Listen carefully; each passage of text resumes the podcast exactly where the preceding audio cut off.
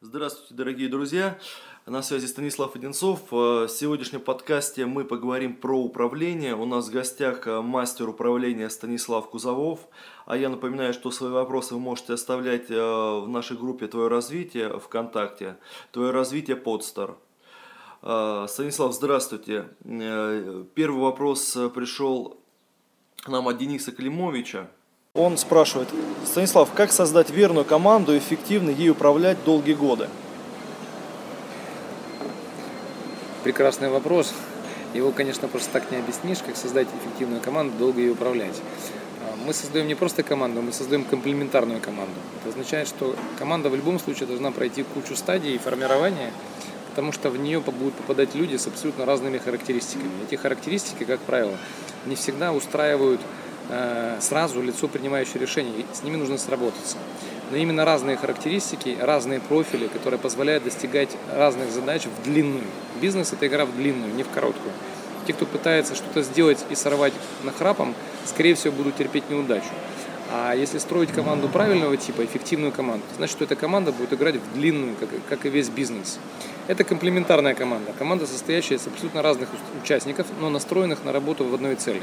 Это означает, что эта команда должна будет пройти огромное количество сценариев, самых разных, под разными углами и претерпеть изменения. Это значит, что она какой-то момент будет сначала собираться и комплектоваться, какой-то момент она будет притираться, какой-то момент она будет проходить стадию понимания друг друга.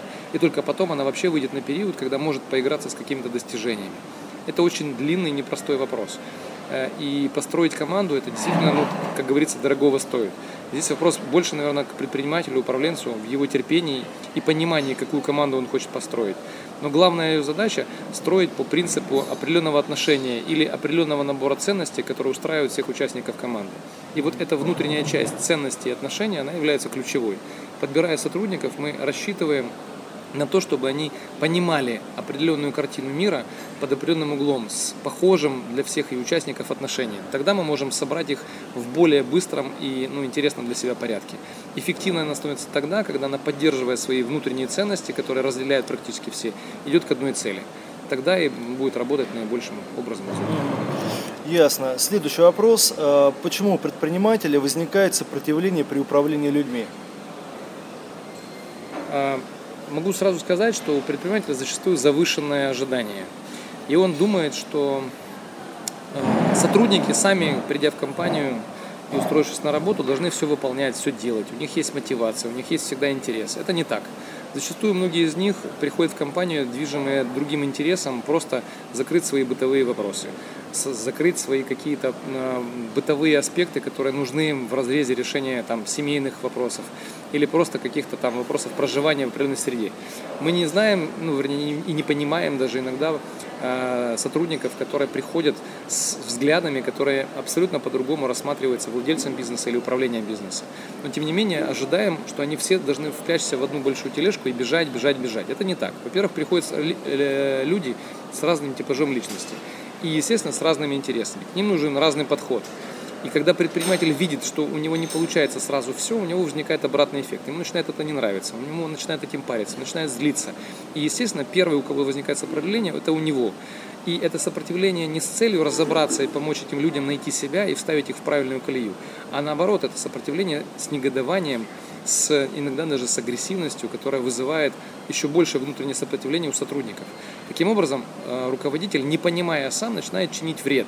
То есть он, уже имея сопротивление к тому, чтобы с этим людьми работать, все равно к ним идет, но идет не работать с ними, а чаще всего идет просто требовать и очень часто отжимать. В этом самом он разрушает сам подход э, работы с сотрудником. Угу. И это удлиняется процесс в виде какого-то результата в компании. Угу.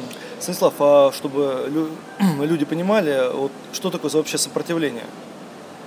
Сопротивление – это неприятие э, любой информации либо действий, которые влекут за собой изменение информации. Это все, что касается нового. Сопротивление – это эффект, когда я, э, по сути, хватаюсь за какую-то уже проверенную и налаженную схему своего опыта или своих старых компетенций и пытаюсь оставить их в долгосрочном периоде, потому что для меня это более стабильная, более определенная, более безрисковая ситуация. Сопротивление как эффект, возникающий в виде торможения, потому что у меня возникает куча страхов, куча сомнений в том, что я сейчас войду и не потеряю ту стабильную форму, к которой я уже привыкаю. Это могу сказать, что это эффект, который присущ всем практически. И мы рано или поздно все равно все это проходим. Даже если человек будет каждый день тренировать какие-то изменения, все равно рано или поздно он придет к тому изменению, к которому он будет сопротивляться. Поэтому чаще всего мы сопротивляемся изменениям. А что такое изменение? Это новая, новая информация или действия, которые влекут за собой новую информацию. Угу. А, ясно. Вообще в работе нужно ли контролировать своих сотрудников а, там, или лучше сделать так, чтобы они сами работали, а вы просто там в конце там, недели, в конце месяца проверяли отчет? Или есть какой-то процесс, как контролировать сотрудников? А, ну, есть целые схемы, как контролировать сотрудников. Есть даже ну, определенные скрипты, как контролировать сотрудников. Но вопрос не контроля. Вопрос э, контролем бизнес не толкается. Бизнес толкается э, организацией, бизнес толкается обучением, бизнес толкается вовлечением. Но если говорить про контроль, контроль должен быть очень точечный, выверенный. И самое интересное, что когда мы контролируем, вопрос не в самом даже контроле, а вопрос в том, насколько мы понимаем, что мы будем делать с этими контрольными точками. Их нужно анализировать, их нужно разбирать. Из этого нужно делать определенные выводы. Контроль – это только часть огромного большого процесса для принятия решения. И здесь перегруженность контроля влечет за, тобой, за собой, что мы увлекаемся этой функцией и останавливаем основной бизнес. Потому контроля в сравнении, к примеру, с организацией труда должно быть сопоставление 10 к 1 в пользу организации труда. У многих компаний это сделано наоборот. Э, скажите, что вы посоветуете э, по поводу мотивации? Как э, мотивировать сотрудников, как с ними работать? Есть ли какие-то методы действенные в этом направлении? Еще раз. Ну, по поводу мотивации, то есть э, каким образом мотивировать, лучше мотивировать сотрудников? То есть вы сегодня затронули эту тему, э, но читатели не слышали об этом. То есть есть ли какие-то вот... У сотрудника такие... всегда есть индивидуальная мотивация. Та мотивация, которая именно его толкает к этому. Мы зачастую не удручаемся э, вниманием подойти и просто поговорить с людьми, чтобы понять, что же их мотивирует, что их поднимает. Руководителю не надо всех мотивировать. Ему нужно мотивировать тех людей, которые напрямую э, выводят его на процесс влияния. У каждого руководителя есть 3-5 подчиненных, которые являются ключевыми. Уж поверьте мне, что можно поработать с этими людьми, с тремя-пятью людьми, чтобы понять их мотивацию. В среднем мотивы все сходятся примерно там, к 4-5 штукам. И весь мой процесс мотивации будет заключаться в том, чтобы я поддерживал их мотив. Всего лишь зная его, что их мотивирует, что их держит, что его увлекает, периодически, ну, грубо говоря, проговаривая эти же самые аспекты. То есть, если я знаю, кого-то мотивирует какая-то идея, большинство своих вещей я буду вести через идеи. Я буду вести разговоры с этим человеком, насколько мы сейчас приближаемся к этой идее, насколько это его влечет. То есть я поддерживаю данную тематику, цепляя его мотивирующее поле. Чем чаще касаюсь этого мотивирующего поля, чем чаще я поддерживаю его мотивацию. Потому что многие люди понимают, что для них это важно, но они зачастую ищут того, с кем можно разделить эту мотивацию, разделить это мотивирующее поле. Вот руководитель как раз является тем, кто периодически его касается, этого поля. Если кому-то важны деньги, мы разговариваем через деньги.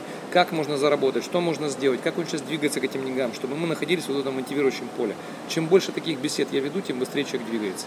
То есть, по сути, сам процесс мотивации – это не разовый какой-то разговор, это не подписанная бумага, это не какой-то контекст, это постоянный разговор, разговор сотрудника с руководителем, ну, руководителя с сотрудником, где он периодически его мотивирует, мотивирует, еще раз мотивирует, проверяя его желание двигаться в достижении цели, благодаря именно этой мотивации. То есть, одна и та же цель к ней идут разными мотивациями. У кого-то эта цель – это деньги, у кого-то цель – это идея, у кого-то эта цель – это будущее. То есть все по-разному идут. И вот руководитель, выбирая эти все вещи, с каждым ведет свои индивидуальные разговоры. Хотя каждому он продает общее будущее. То есть он выходит и говорит, ребята, у нас есть будущее. И когда он говорит об этом будущем, каждый видит в нем свое. Вот он мотивирует их, когда продает им это будущее. Э, спасибо, Станислав, за интересное интервью. Э, напоминаю, что это был Станислав Кузовов, э, бизнес-тренер. Сегодня он был в Воронеже с тренингом мастера управления. Ждите его вновь с интересными тренингами в Воронеже. Всего, до свидания.